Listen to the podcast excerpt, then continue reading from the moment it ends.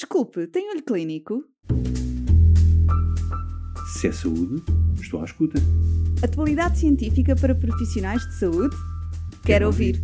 Olho Clínico, o seu podcast de discussão científica. Olá! Olho Clínico dedica um episódio à nova era do tratamento adjuvante do melanoma. Até há pouco tempo, e apesar da considerável taxa de recorrência do melanoma em estadio 3, a única alternativa dada aos doentes era watch and wait. Atualmente, com a aprovação das terapêuticas dirigidas e dos anti-PD1 com tratamento adjuvante, assistimos a uma nova era do tratamento do melanoma em estadio 3. Vamos aprofundar o tema com a doutora Ana Rita Souza, médica oncologista no Hospital de Santa Maria, e com o Dr. Emanuel Gouveia, médico oncologista no Instituto Português de Oncologia de Lisboa. Curioso? Junte-se a nós neste episódio. Olá a todos, um, meu nome é Rita Souza e tenho aqui comigo hoje o Dr. Emanuel Gouveia, oncologista no IPO de Lisboa, e vamos falar um bocadinho acerca de, do tratamento adjuvante no melanoma. Emanuel, eu não sei, eu acho que uma das questões que é muito comentada e que é, é sempre, se calhar, a principal questão para a qual, obviamente, não temos ainda uma resposta, que é, neste contexto, nos doentes que tenham a mutação BRAF, no contexto adjuvante, uh, como é que nós decidimos entre a terapêutica-alvo e a imunoterapia? É uma excelente pergunta, Rita, porque de facto na prática clínica não é fácil tomar esta decisão.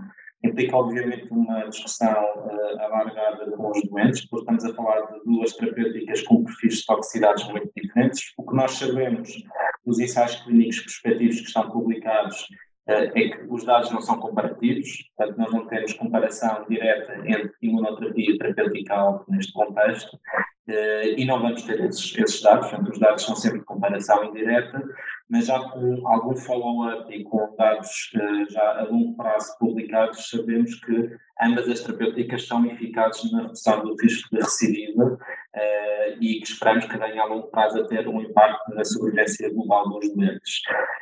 O perfil de toxicidades provavelmente é fundamental para tomar essa decisão. Sabemos que a terapêutica tem toxicidades mais agudas, mas que podem ser geridas com reduções de dose e, e com interrupções uh, temporárias do tratamento, que habitualmente essas toxicidades, nomeadamente a pirexia, revertem com estas medidas, mas que a imunoterapia, apesar de ter uma boa tolerância, pode induzir eventualmente toxicidades que, embora raras, podem ser uh, definitivas, exatamente.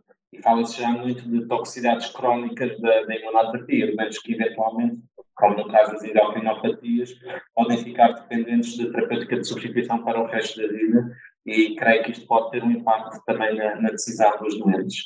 Mas não sei se tu partilhas esta opinião, mas é dos, um dos grandes desafios que temos na prática clínica atual na área do melanoma, esta discussão, que não é de fácil. Não é? Sim, sem dúvida. Acho que cada vez mais nós acabamos por ter doentes que já são bastante informados, não é? Que pretendem também estudar um bocadinho a patologia que têm e as opções que têm, portanto acabam por ajudar muito nesta decisão. Agora também acabamos por ter a faixa etária, se calhar um bocadinho mais idosa, em que esta faixa muitas vezes não tem tanta capacidade de, de, tomar uma decisão, não é? Portanto, depois há sempre aquela questão de o que é que faria, o que é que você acha, e ficamos nós um bocadinho com esta decisão para a qual não temos uma resposta, não é? Conseguimos, se calhar, em alguns doentes, uh, se tiverem algumas comorbilidades, patologia autoimune, uh, ou algumas outras que nos permitam perceber que, se calhar, uma, uma das opções será mais adequada para aquele perfil do doente, mas, maioritariamente, também não são muitos doentes em que isto acontece.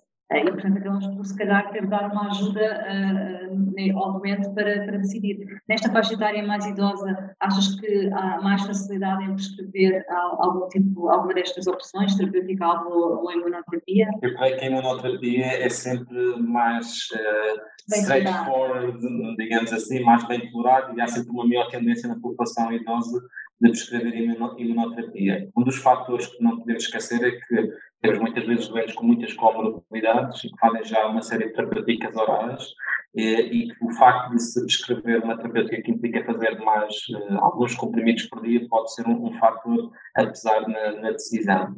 Uh, por outro lado, uh, a verdade é que a imunoterapia continua a ser uma terapêutica muito bem tolerada, apesar daqueles riscos de toxicidades mais raras e que nos toxicidades mais graves quando ocorrem, muitas vezes, não é? Mas no geral acabam por ter poucos doentes que as têm. A meu pai eles acabam por ter o cansaço, uh, mas pouco mais do que isso, não é? acaba por ser relativamente fácil de gerir e, e hoje em dia, até com esquemas de infusões com um espaçamento maior, também o número de vindas aos centros acaba por eventualmente ser menor. Então, eu creio que é, é, de facto, nesta população é de facto mais fácil uh, fazer imunoterapia. E também temos a certeza da compliance, não é? Sim, tal e qual, que é sempre uma questão que se coloca e, e, e neste caso não, não, não é um problema. Por outro lado, nós também já temos a experiência da doença avançada de prescrever muita imunoterapia à população idosa e, de facto, é uma terapia que é bem explorada em contexto avançado. respostas, não é? Exatamente. Sim, em contexto avançado.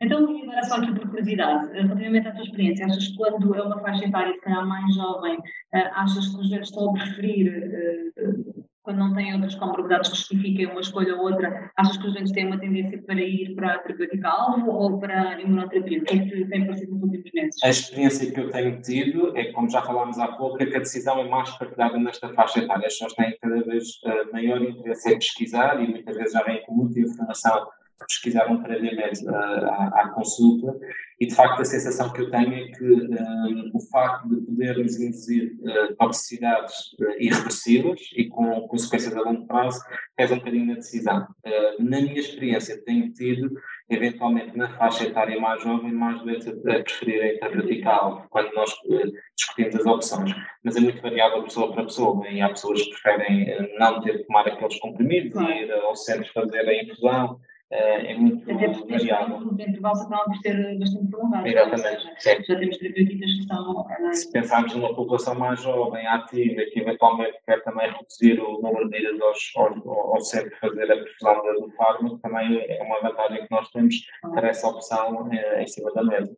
Um, relativamente ao grupo que fez o crossover, aí não há grandes surpresas, não é? Portanto, sem, basicamente o comportamento, no fundo, atrasou-se o início da terapêutica, eh, não fizemos em adjuvância, mas acabamos por fazer em contexto de doença avançada na recaída, mas com um comportamento muito semelhante e com resultados muito semelhantes àqueles que nós já conhecíamos, nomeadamente do Keynote 006, em termos de, de sobrevivência livre de, de progressão e acabam por ter o, os mesmos resultados, digamos assim.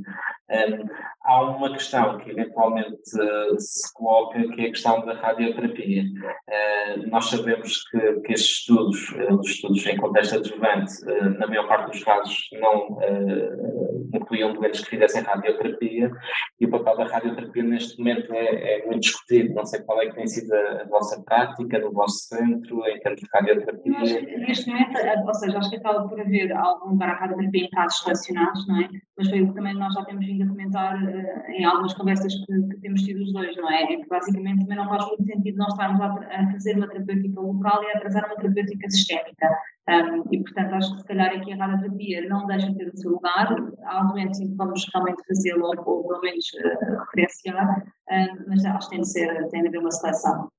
Exatamente. É a perspectiva que nós temos tido. É muita discussão caso a caso e provavelmente estamos a falar dos estadios 3 de pior prognóstico, os 3G e 3D, com maior carga de doença embrionar, que eventualmente podem ser candidatos. E aqui faço uma provocação, se calhar esses eventos são aqueles que no futuro nós vamos uh, fazer neoadjuvância, não é? Vamos ser candidatos a fazer neoadjuvância, porque temos visto dos resultados nesse contexto. Nós não vamos abordar, mas, provavelmente é, é, fará sentido. É como a história natural da menção pública, não é? Começa-se tudo com muito estático, depois a seguir é eficaz a terapêutica adjuvante e agora finalmente vamos ter ter terapêutica neoadjuvante uh, no melanoma. Portanto, sem dúvida nenhuma que nós estamos numa nova era de tratamento desta patologia e, e esperamos nós com impacto na sobrevivência global. Obrigada. Obrigado. Se é saúde, estou à escuta. Atualidade científica para profissionais de saúde? Quero, Quero ouvir. ouvir. Olho Clínico, o seu podcast de discussão científica.